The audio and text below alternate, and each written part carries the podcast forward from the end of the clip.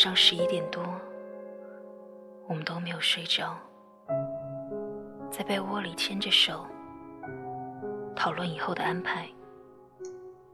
我说我想去乌鲁木齐一趟，大约五个月的工期，只要赚到这笔钱，我就可以大大方方的站在他的父母面前，用事实证明我可以让林瑶过得好。林瑶听说我将全家所有积蓄都搬出来拼，建议我不要去冒险，希望我在南京找一份工作。我说：“如果我不去赌一把，守着一份少得可怜的工资，你父母永远不会瞧得起我。”他说：“万一输了怎么办？”我一下子被问住了，因为我当时对金钱财富充满着狂热，就像一只饿极了的猴子，敢于去抓万丈悬崖边的一只野果。我没有回答他，只是把他拥在怀里，把脸埋在他柔顺的长发里呼吸，一阵恐惧感涌入了心底。我赌输了怎么办？兴许我会一死了之，把这具臭皮囊丢在新疆的戈壁滩上喂野狗吧。正是在这个时候，他母亲打电话过来。林一瑶打开台灯，忐忑不安的接听。那头的声音也被我听得分明。他母亲询问他有没有安顿好，晚饭在哪里吃的，什么时候上班。最后，才兴冲冲地说着：“小罗这孩子真不错。”今天特意把你送到南京，回来时还给我带了南京的盐水鸭，真是很勤快。林逸瑶很尴尬的看了我一眼，敷衍的哦了一声。然后他妈妈又说了：“你和那个吕清扬分了就分了，不要再有往来，纠缠不清的惹人闲话。”这小罗条件不错，又是知根知底的，你俩再处处，平时多打打电话或上网聊聊，总会处出感情的。林一瑶只是嗯嗯的应着，也不敢抬头看我了。电话挂断之后，林一瑶翻身过来抱住我，在我的胸口蹭来蹭去，叫我别介意。他只是敷衍一下而已，我的心情却依旧是非常沮丧，甚至觉得躺在这张床上是一件很不道德的事情。我说：“你现在怎么有那么多事瞒着我？”林瑶说：“你以为我愿意藏那么多事情？我妈问我。”有没有车票？我说没有，他就叫小罗送我了。我不告诉你是怕你多想，不肯来南京找我。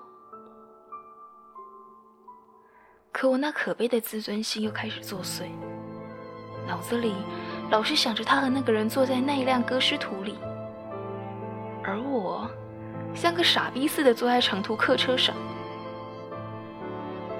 我没有责怪他的意思。我只是恨自己，为什么总是处于下风？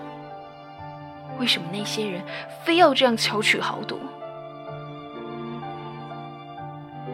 林一瑶又是安慰，又是发誓，甚至不停挑逗我。以往，他惹我生气了，只要这样一挑逗，挠我的痒痒，我便翻身将他扑倒。一场小矛盾。便化为乌有。可惜这次不奏效。他思索片刻，翻身趴到我的胸口。吕清扬，如果下个月有个人不来找我，我希望你能尽快赶回来，好吗？我一下风声鹤唳了起来，问着：“谁？小罗？”他平静的说着：“我大姨妈。”我一时没反应过来，他又补充着：“或者我找你去。”我这时候才反应过来。一把将他拥入怀中，恨不得把乐得窒息。林以瑶啊，林以瑶，我喜欢你，喜欢的恨不得为你去死！我想把我赚来的每一分钱就都要给你花，我想让你这一辈子都不受半点委屈。我不想远走他乡，我不想颠沛流离。不想每天早晨一睁开眼睛就很失落，不知道你在哪里，心情如何。我想你呀。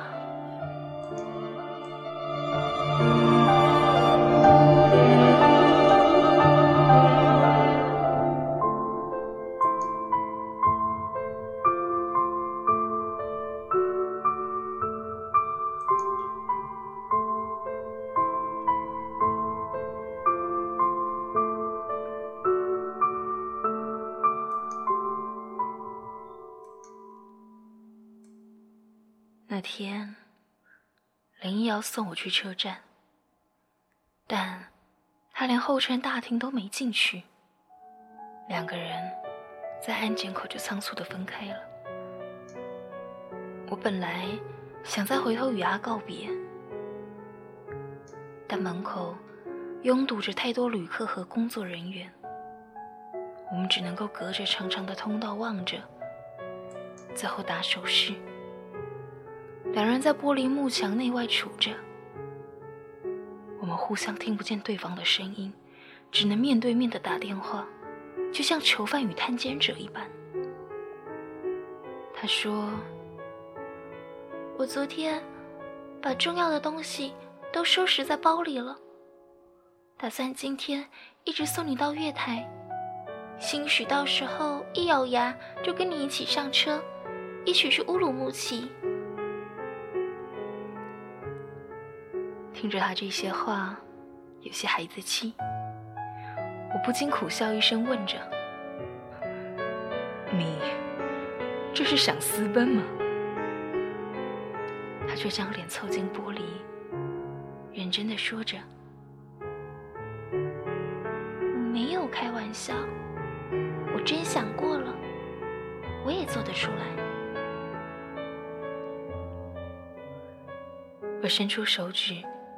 在玻璃上刮了一下，就像以往刮他鼻子也一样。检票口通知检票时，我在玻璃上哈气，写了两个繁体字：“等我。”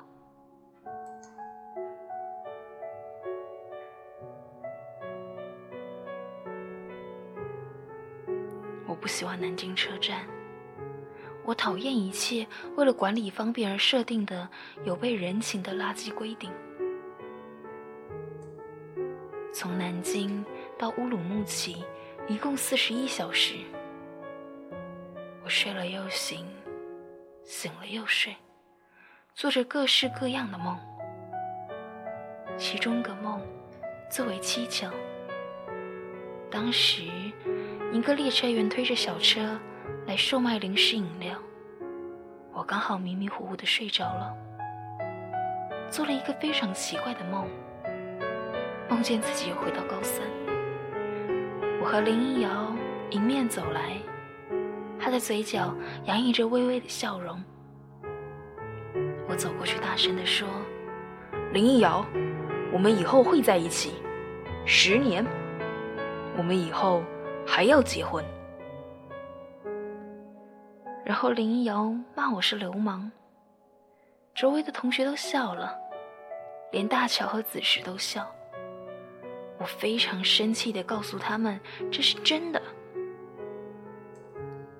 不一会儿，姚千岁大老远的跑过来，手里拎着一个棍子，我就没命的跑。按理来说，梦里的人不会跑得快，可我跑得非常快，甚至能够感受到头发被风扯得嘶嘶作响。我就那样一直跑，感觉要用这辈子来把它奔跑。我很快乐，我要大声的笑。旁边的人声音陡然提高，我一下子从梦中惊醒，发现那列车员竟然人推着车子往这里走，前进的距离不超过五米。当时，我突然想起一个悲观的故事——黄粱美梦。我真希望自己这一辈子都一直活在那个梦中，被姚千岁追赶着，拼命的逃跑着，全校学生都在笑着，教学楼、阳台和路边都黑压压的站了一大片。就在围观运动会上的三千米长跑，那时候的我还是一个勇敢的少年，而林逸瑶也是一个羞涩文静的女孩。我们所有的爱情藏在那一次一次的擦肩而过、沉默不语的微笑中。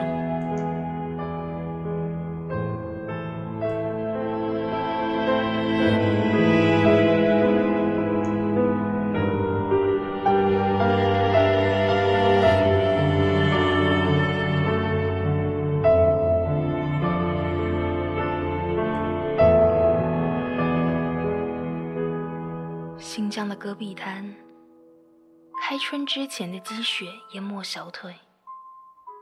我戴着银行劫匪般的头罩，裹着又长又厚的军大衣，扛着沉重的仪器，在荒野里深一脚浅一脚的跋涉。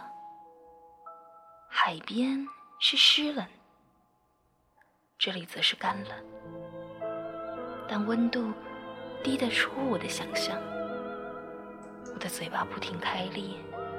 夜里盖着被子时，脚上的冻疮痒得难受，只能在外面冻一会儿，冻醒了再缩回被窝里暖一会儿，痒醒了再伸出去冻。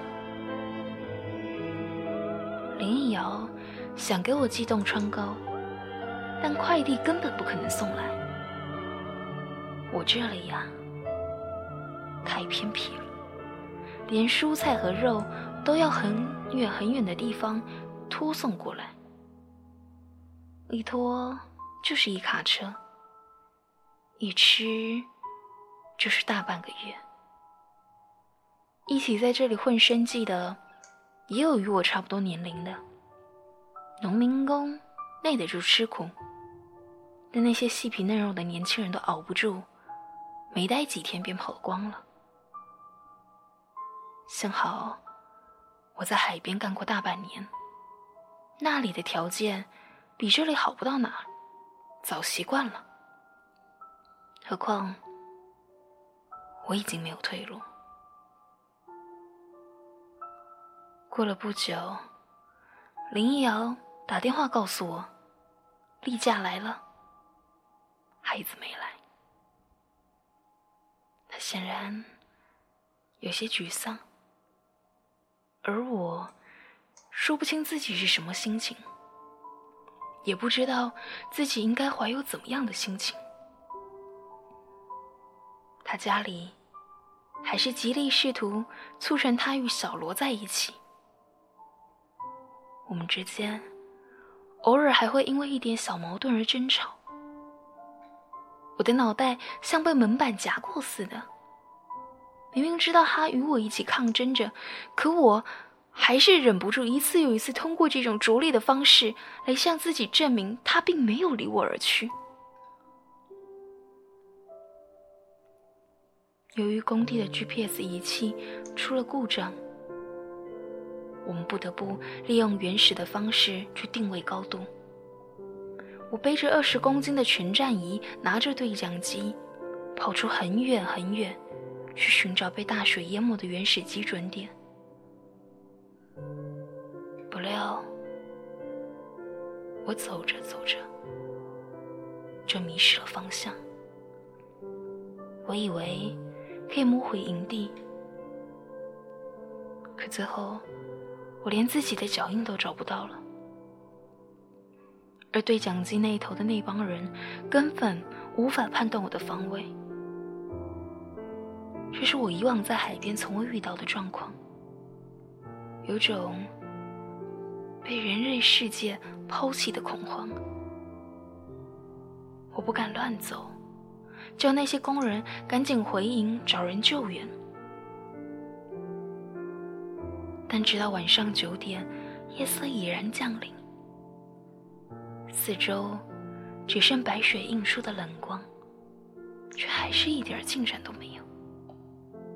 对讲机里满是男人们乱哄哄的争吵。我以为自己的小命会丢在这，只能背朝肆虐的寒风，用大衣裹住身体，拼命的维系那最后一点温暖。我掏出手机给林瑶打电话，他要么就是信号全无。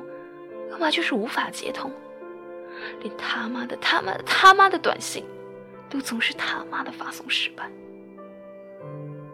我生平第一次发现自己是一个胆小鬼，这样怕死。我怕我死了以后父母没人照顾，怕自己无法被人及时发现，怕林瑶见到的是一具面目全非的残骸，更怕自己像野狗一样无人问津的曝尸荒野。葬礼上，连一个为我哭泣的人都没有。林瑶啊，林，如果我真的死在这，请呼唤我的名字，把我的灵魂带回故乡吧。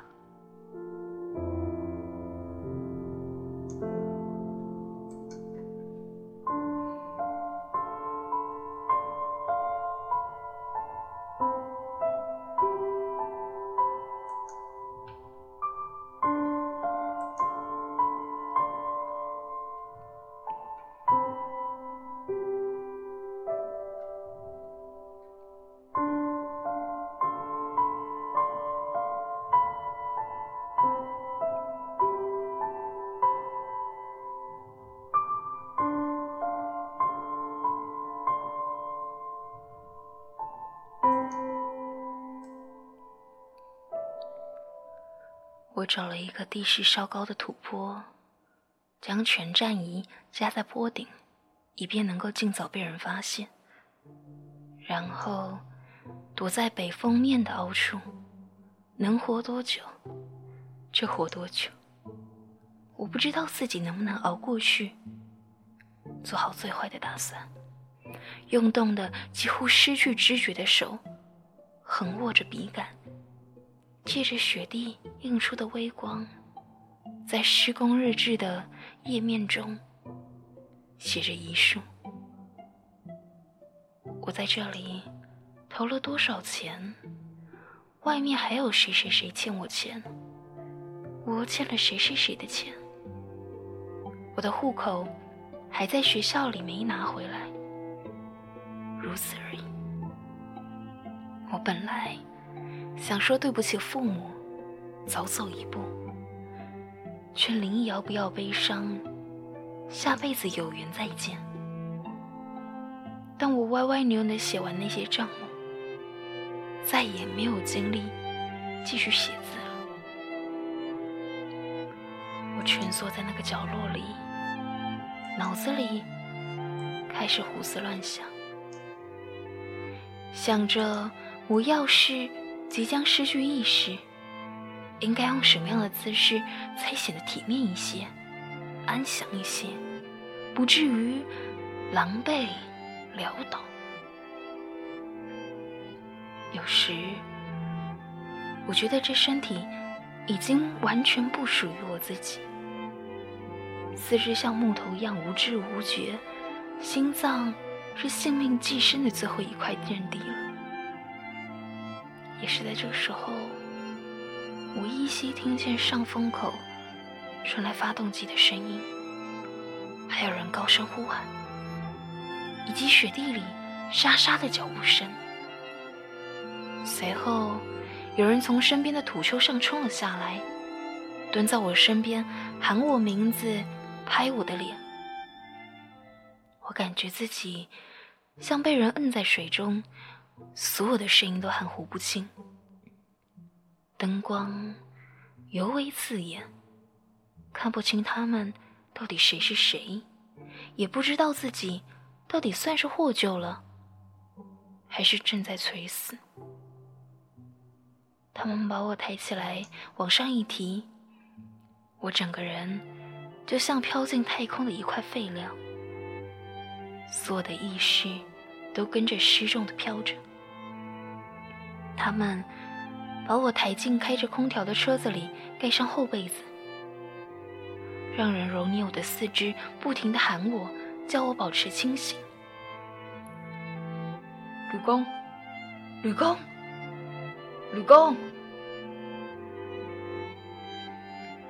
我恍恍惚惚的就听见了一个熟悉的声音：“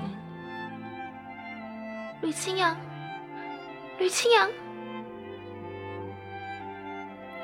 我一下子坐了起来，拼命地推开那些工人，瞪大眼睛，努力地四处观望，发现根本没有林一瑶的身影，又颓然地倒了下去。后来，那些工人和我喝酒时，经常拿这事开玩笑，说他们当时被吓了一跳，以为我回光返照，以为。我是听到勾魂小鬼的点名，我一边喝酒，一边嘲笑他们的愚昧迷信。医院离这里太远，我当时被带回营地以后，烤了一会儿火，也就缓过气来了。他们就让我躺在床上休息，专门让烧饭的老头子来伺候我。我一觉睡到第二天的下午才醒，掀开窗帘，看见一轮咸鸭蛋黄般的那种暗淡红日。凌厉冷风，吹得活动板房的单层玻璃呜呜作响。我喝了热汤，让老头子给我手机充电，然后给林瑶打电话。电话一通。他便问我昨天干嘛呢？为什么只打了一声就挂了？我说，我昨天差点丢了性命，连遗书都写好了。林一瑶似乎不太相信我的话，他说：“你到底是去工作还是去打仗？为什么会有生命危险？如果真那么危险，那就回来呀！”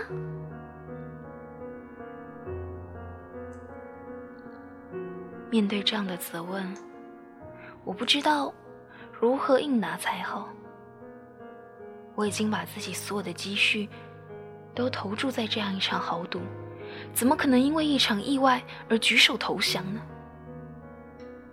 我在这里扛住雨雪风霜，就是为了让他此生都活得安逸。我只希望他此生。都不必感受生活的艰辛，哪怕一辈子都无法理解我此时的狂热。随后，他告诉我，他父母突然在我们的那个城市给他找了一份新工作，待遇相当不错，催他回去工作。他知道，这样的安排无非是想让他离小罗更近一些。更好掌握两人之间的动向。于是，他努力的抗争着，一天一天的拖着。他说：“今天我妈妈说了一句话，我哭了好一会儿。他骂你了吗？不是，他说：“树欲静而风不止，子欲养而亲不待。”叫我不要等他哪天不在了，才后悔现在没有尽孝。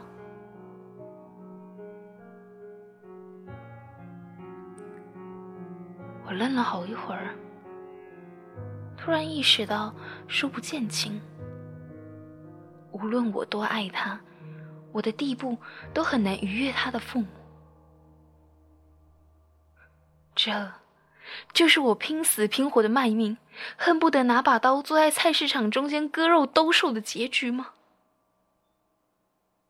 我强忍左胸口的酸痛，问着：“你想回去了？”林瑶沉默片刻，然后低声说着：“我会尽力扛，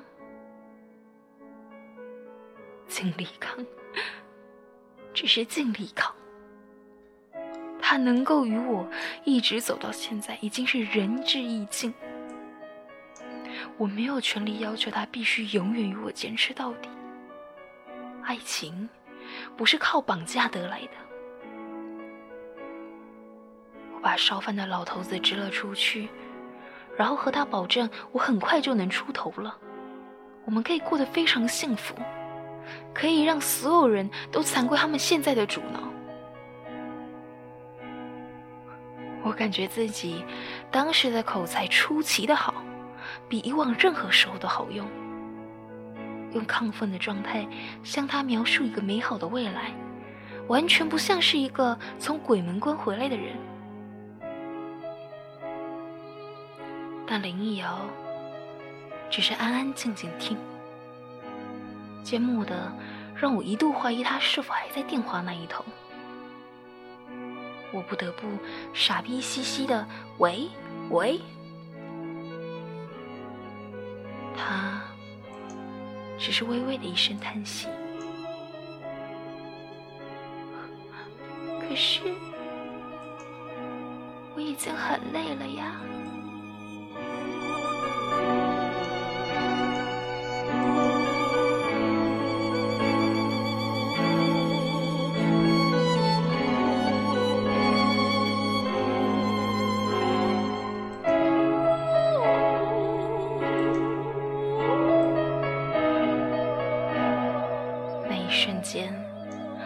感觉自己的天空猛然塌陷一块，自以为永远不会动摇的精神支柱摇摇欲坠。电话另一头，那个让我魂牵梦萦的女孩，突然变得陌生无比。我可以相信日出西方，相信江水倒流，相信六月飞雪，就是不能相信林逸瑶也会决心动摇，也会有打算离我而去的一天。忽然发现，自己在雪地里面对着死亡也会胆怯，显得那么可笑。吕青阳啊，吕青阳，你拼命的熬着、忍着、撑着、盼着、等着，终于保住这条下贱卑微的狗命。迎接你的现实就是这个模样吗？生亦何欢，死亦何苦？早知道这样。为什么不干脆听天由命，在老天为你选择的那块埋骨地了结此生算了？你怎么不死掉算了？你干嘛不死掉算了？你死掉算了好不好？